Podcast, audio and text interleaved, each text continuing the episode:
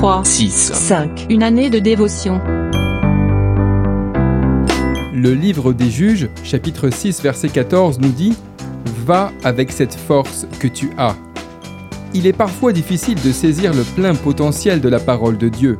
Elle nous confronte régulièrement à nous-mêmes et met en avant les aspects fragiles de notre nature humaine. Il est donc naturel de se poser quelques questions quand Dieu nous sollicite à entreprendre quelque chose pour lui. Suis-je capable de le faire? Dieu déclare Mes pensées ne sont pas vos pensées, et vos voix ne sont pas mes voix. Ésaïe 55, verset 8. Les raisonnements méritent donc d'être inversés lorsque nous sommes face à une directive venant de Dieu. Et la question à se poser doit alors être pourquoi ne serais-je pas capable de le faire? Et puis, une autre question s'ajoute.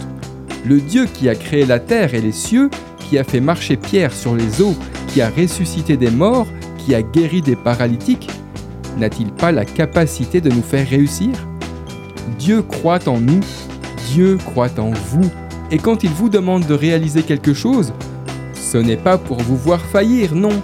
Il sait que vous pouvez l'accomplir, et c'est pour cela qu'il insiste, qu'il vous encourage et vous bouscule. Va, va, avec cette force que j'ai mise en toi.